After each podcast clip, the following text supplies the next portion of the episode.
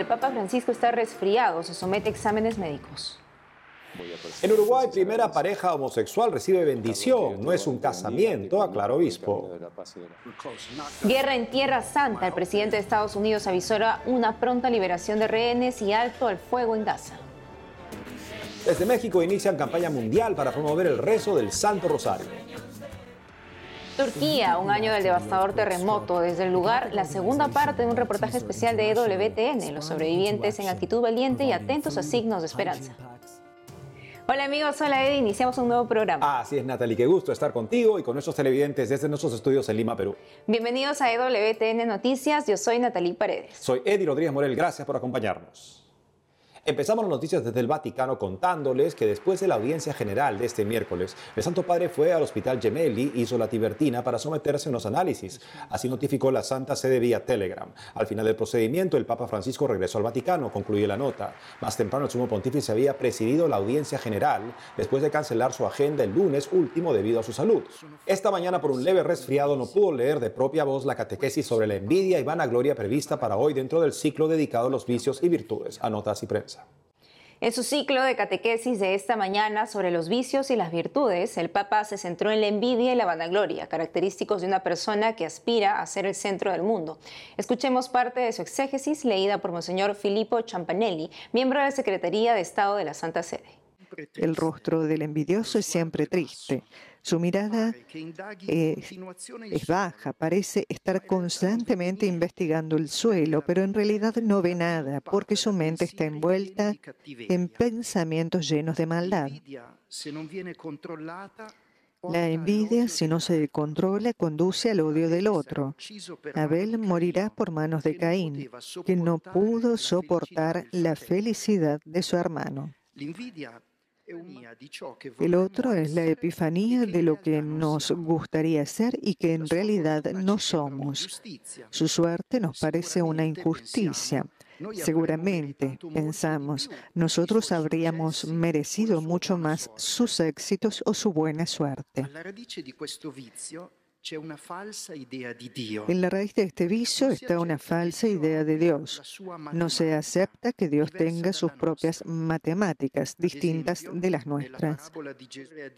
Quisiéramos imponer a Dios nuestra lógica egoísta, pero la lógica de Dios es el amor. Los bienes que Él nos da están destinados a ser compartidos. Por eso San Pablo exhorta a los cristianos, ámense cordialmente unos a otros, que cada cual estime a los otros más que a sí mismo. He aquí el remedio contra la envidia. En Uruguay, la primera pareja homosexual recibe bendición. Más noticias sobre la aplicación y controversias alrededor de la Declaración Vaticana que promueve la bendición a parejas del mismo sexo y en situación irregular. Veamos. Voy a proceder entonces a la bendición. Uruguay. Carlos, que Dios te guarde y te bendiga. Este es el momento en que el padre Francisco Gordalina, bajo la autorización del nuncio y de su obispo, imparte la bendición a una pareja homosexual en una casa de campo. Se trata del actor y humorista Carlos Persia Valle y el productor Jimmy Castillos. Que nos hacemos presente en nombre de la Iglesia para pedir que, que los bendiga. Ya sabemos que es una bendición, no un casamiento, eso ha quedado muy claro Luego de la bendición el pasado miércoles 21 de febrero, diversas reacciones motivaron al obispo de la diócesis de Maldonado a emitir una aclaración al respecto. Monseñor Milton Trócoli contó que la Anunciatura Apostólica en Uruguay les dio la indicación de dar la bendición, dado que había un documento firmado por el Papa y que se debía proceder en consonancia. Siguiendo la línea del documento vaticano Fiducia Supplicans, que permite a los sacerdotes otorgar la bendición a parejas homosexuales y aquellas en situación irregular, Monseñor Trócoli recordó que la Iglesia sigue afirmando el sagrado valor del matrimonio entre un varón y una mujer. Carlos, que Dios te guarde y te bendiga, te conduzca por el camino de la paz y del amor y te ayuda a crecer en la entrega a los hermanos y en el amor que tú has de brindarles. En el nombre del Padre, del Hijo y del Espíritu Santo. Amén. Amén. Monseñor Milton Trócoli añadió en su comunicado que en una reunión privada se les aclaró a los interesados que la bendición no tendría lugar en una iglesia y que sería a las personas, no a la unión, ya que no era un casamiento por iglesia. vuelta. Y en Rusia, por videoconferencia, la Iglesia Ortodoxa rusa condenó el documento Fiducia Supplicans por apartarse de la moral cristiana. En reunión plenaria, la Comisión Sinodal Bíblica y Teológica de la Iglesia Ortodoxa rusa discutió la Declaración Vaticana. Presidió Hilarión Alfeyev, metropolitano de Budapest y Hungría. En enero, el metropolitano de Budapest y Hungría, máxima autoridad de la Iglesia Ortodoxa en estos países, advirtió que Fiducia Supplicans anula cualquier posibilidad de unión entre su Iglesia y el Vaticano. Desde España, Monseñor José Ignacio Munilla reaccionó al rechazo de la Iglesia Ortodoxa rusa a la polémica bendición y sus consecuencias para el ecumenismo o unión entre las diversas iglesias cristianas. Expresó así en sus redes. Ante tanto caos generado, tenemos suficientes signos para concluir que la solución es rectificar, es decir, retirar fiducia supplicans. El obispo Munilla también aprovechó la ocasión para pedir al patriarcado de Moscú que aplique la misma coherencia para condenar la invasión de Putin a Ucrania por apartarse de la moral cristiana. Y ahora lo último de la guerra en Tierra Santa. No cesan las negociaciones por un alto al fuego y liberación de rehenes. Veamos. Lunes 26 de febrero. Aviones de Jordania lanzan alimentos y ayuda desde el aire a la franja de Gaza para las víctimas de la guerra. En los paquetes hay comidas preparadas de alto valor nutricional y material de socorro. Los grupos humanitarios tienen dificultades para entregar su ayuda. El domingo último, cientos de palestinos esperaban algún auxilio. Deseo la muerte para los niños porque no puedo darles pan, no puedo alimentarlos, no puedo alimentar a mis propios hijos. Todos los días hay muerte, no hay arroz, ni comida, ni harina. ¿Qué hemos hecho para merecer esto? ¿Qué hemos hecho para merecer esto? Estoy aquí para conseguir harina o cualquier ayuda para alimentar a mis hijos antes del mes del Ramadán. No tenemos nada. Necesitamos comida y agua. No tenemos miedo a la guerra ni a nada. Solo necesitamos comida y agua. Mientras siguen los ataques de Israel contra Hamas en Gaza, con muertos y heridos como saldo.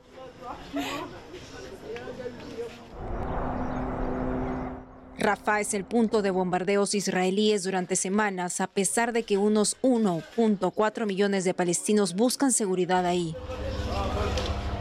Este martes 27 de febrero en Tel Aviv, activistas israelíes exigen que acabe la guerra. Estoy aquí para pedir un alto al fuego y el fin de los bombardeos en la franja de Gaza. Creo que no hay nada que justifique esta enorme matanza de inocentes y creo que no ayuda a nadie. No va a aportar seguridad ni a nosotros ni a la región. No va a traer de vuelta a los rehenes. Es solo una matanza sin sentido. Y también están muriendo soldados y pedimos que se ponga fin a toda esta locura.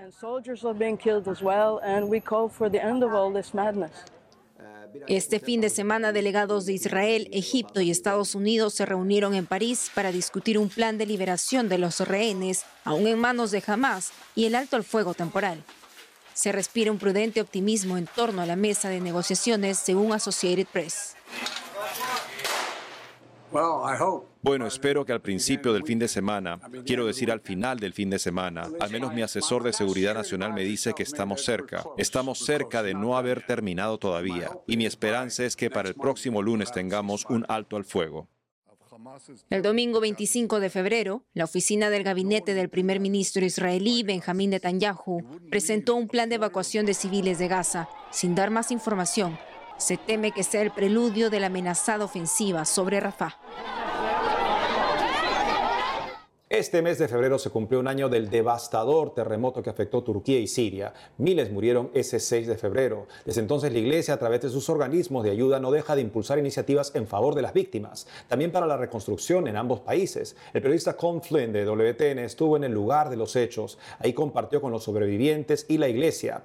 Esta es la segunda parte de su reportaje emitido por el programa News in Depth o Noticias en Profundidad de EWTN. Inmediatamente después del terremoto, la organización católica Malteser International entró en acción proporcionando alimentos, paquetes de higiene, financiación y otros artículos de primera necesidad a los supervivientes. Nahat Sheikh es la coordinadora a nivel nacional. Hemos distribuido cestas de alimentos y kits de higiene tanto para nuestra respuesta en Turquía como en Siria. La gente todavía no tiene una vivienda digna. Algunos han perdido todo lo que tenían y tienen que empezar desde cero. Tenemos una gran comunidad de refugiados aquí. Vinieron y escaparon de la guerra, llegaron a Turquía y luego tienen que sobrevivir a un desastre natural. Es como si hubiese caído un problema encima de otro que ya tenía. Exactamente. Para Nahad y su equipo, este ha sido más que un esfuerzo difícil de ayuda humanitaria. Muchos de su propio equipo quedaron atrapados en el terremoto y perdieron a sus seres queridos. De las personas que conoces y con las que tratas a través de tu trabajo, ¿cómo les afecta psicológica, mental y emocionalmente? Tenemos algunos miembros del personal que de hecho han dejado caer sus colchones fuera de la ventana y han saltado de un edificio de cinco pisos. Una de ellas se rompió los dos pies. Hasta el día de hoy no puedo hablar de lo que pasó porque el trauma, las cicatrices que no vemos son las más grandes. Una de las cosas que puede ayudar a la gente a recuperarse un poco más rápido de la situación es vivir vidas más dignas. Algunas familias huyeron de la zona inmediatamente después del terremoto, como Erding y Rosemary. Se trasladaron a Estambul y ahora viven encima de una iglesia católica. Si solo un lugar hubiese quedado destruido, otro podría haber ido a ayudar, pero todo se destruyó al mismo tiempo y todos necesitaban auxilio al mismo tiempo. Por eso no había nada que pudiéramos hacer, ni siquiera por nosotros mismos. Lo único que podíamos hacer era rezar a Dios. Ustedes vinieron a Estambul. ¿Es parte de su plan quedarse aquí en la ciudad o piensan irse, regresar a casa?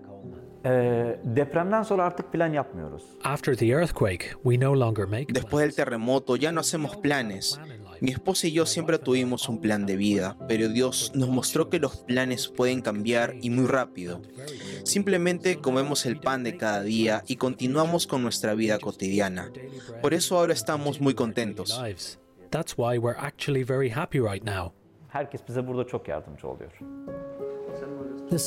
Los supervivientes de esta tragedia tienen sus vidas en espera, manteniendo una postura valiente, atentos a los signos de esperanza.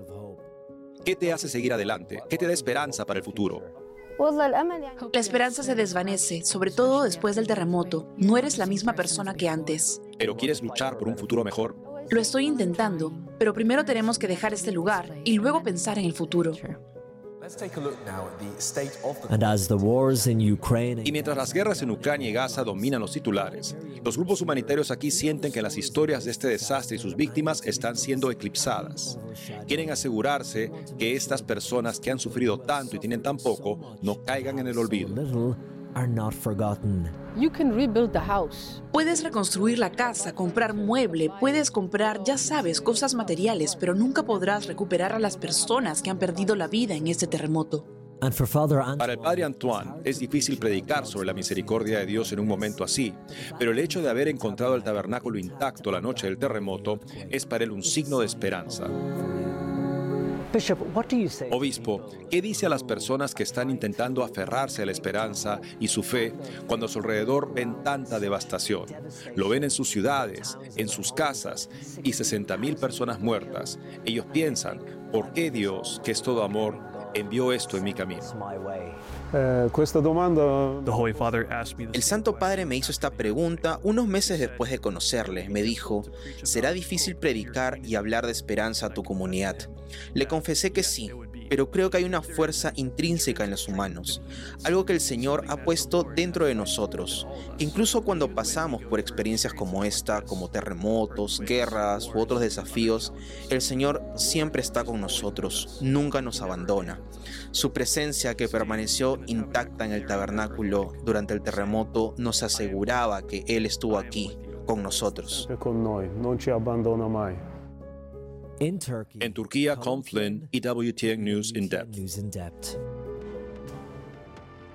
Hacemos una pausa y al volver, desde México inician campaña mundial para promover el rezo del Santo Rosario. Además, le presentamos innovadoras aplicaciones para fortalecerse en cuaresma que no pueden faltar en su móvil. Regresamos con más noticias con Enfoque Católico.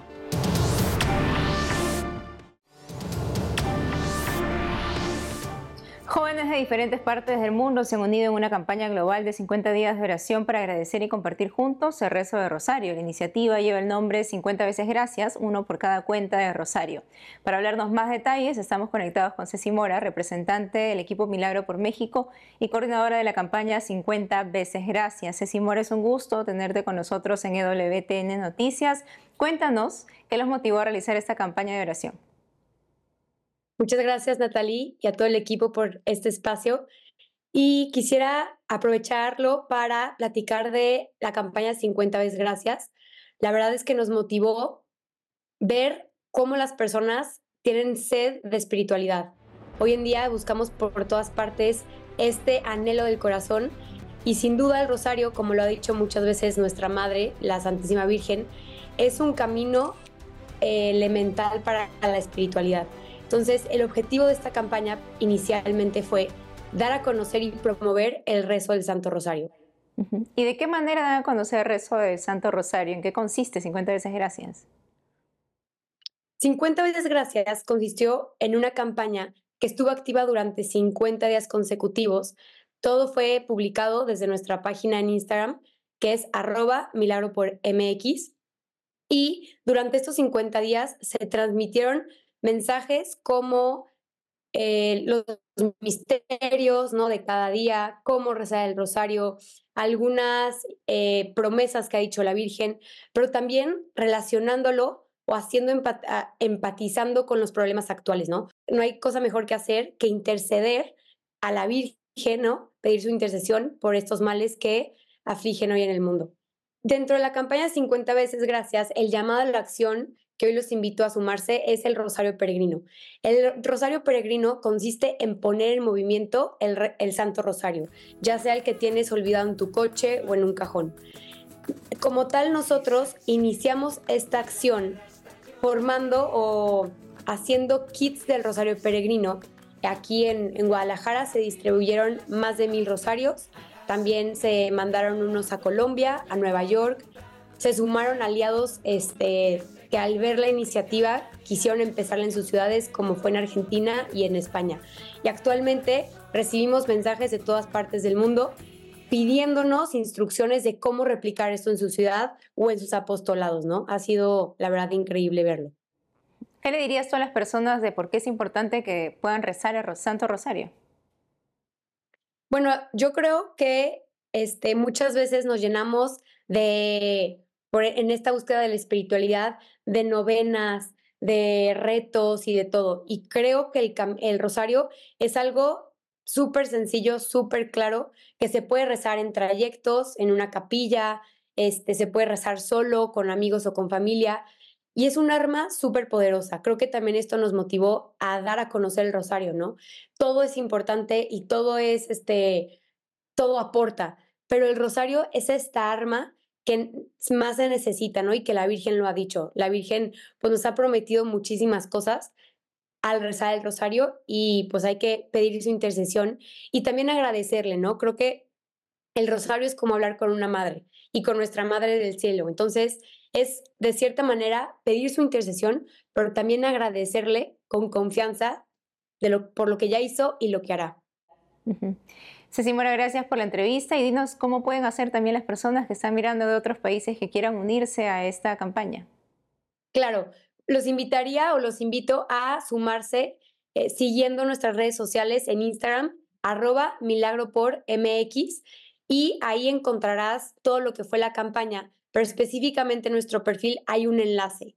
Al darle clic a ese enlace, te llevará al documento donde tú puedes imprimir esta tarjetita del Rosario Peregrino y así hacer kits o empezar esta iniciativa en tu ciudad.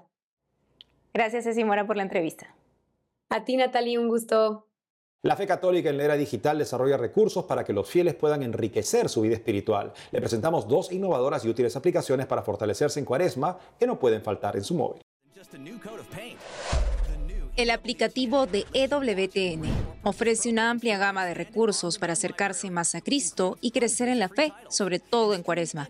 Algunos son lecturas de la misa diaria, la homilía del día y una sección de noticias.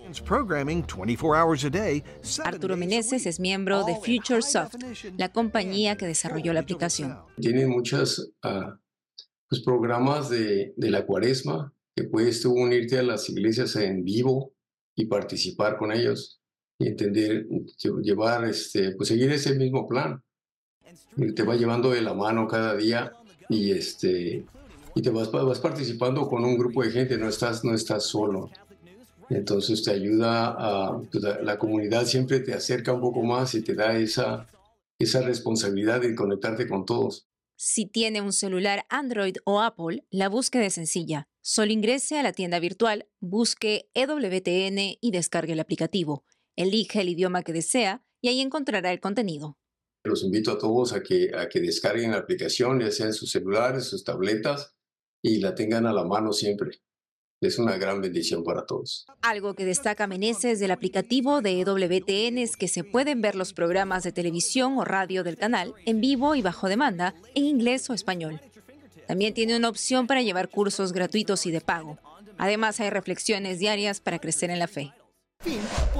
Fanflix ofrece una amplia variedad de recursos para el crecimiento espiritual y la formación católica adaptados para el público de habla hispana de toda edad.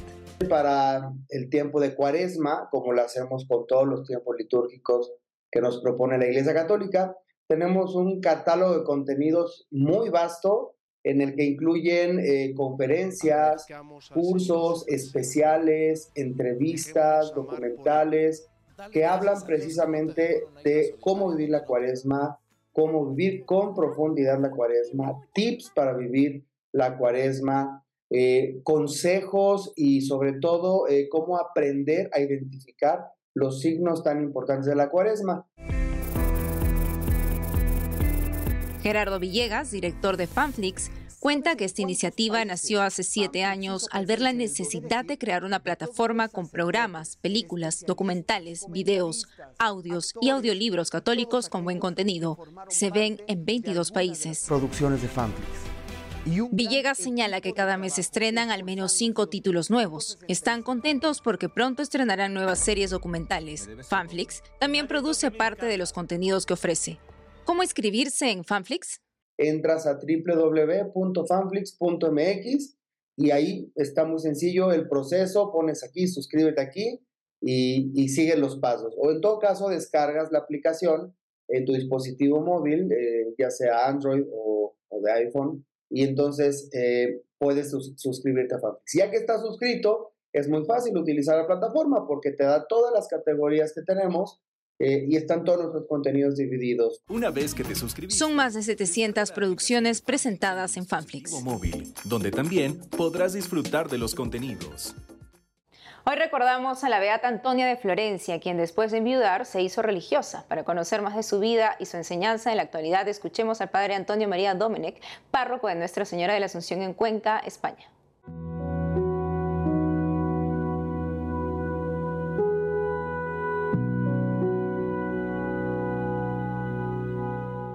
La beata Antonia de Florencia nació a principios del siglo XV, en 1401.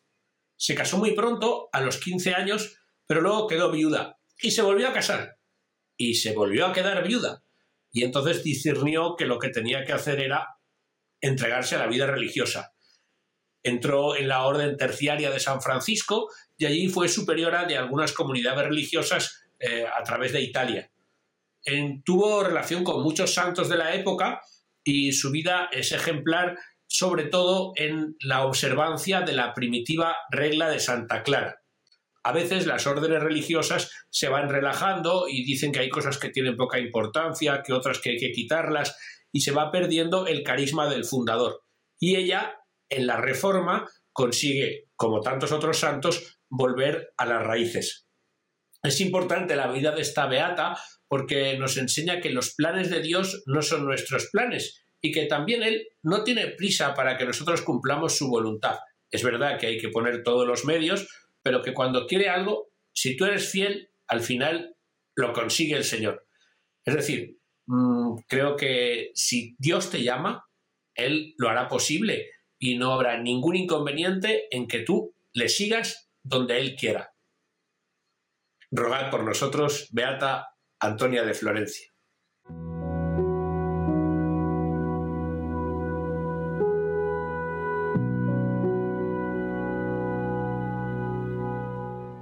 El Papa confía cada mes a su red mundial de oración intenciones que expresan sus grandes preocupaciones por la humanidad y la misión de la Iglesia.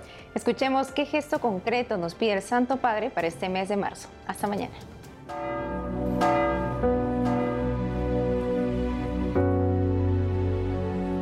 Este mes quiero contarles una historia que es un reflejo de la iglesia de hoy. Es la historia de un testimonio de fe poco conocido. Visitando un campo de refugiados en Lesbos, un hombre me dijo, Padre, yo soy musulmán. Mi mujer era cristiana. Llegaron los terroristas a nuestro país, nos miraron y nos preguntaron nuestra religión. Vieron a mi mujer con el crucifijo y le dijeron que lo tirara al suelo. Ella no lo hizo y la degollaron delante de mí histórico. Y sé que él no tenía rencor, se centraba en el ejemplo de amor de su mujer, un amor a Cristo que la llevó a aceptar y ser leal hasta la muerte. Hermanos, hermanas, siempre habrá mártires entre nosotros. Es la señal de que vamos por el camino correcto. Una persona que sabe me decía que hay mártires hoy que al inicio del cristianismo. El coraje de los mártires, el testimonio de los mártires es una bendición para todos. Oremos para que quienes en diversas partes del mundo arriesgan su vida por el Evangelio, contagien a la Iglesia su valentía, su impulso misionero.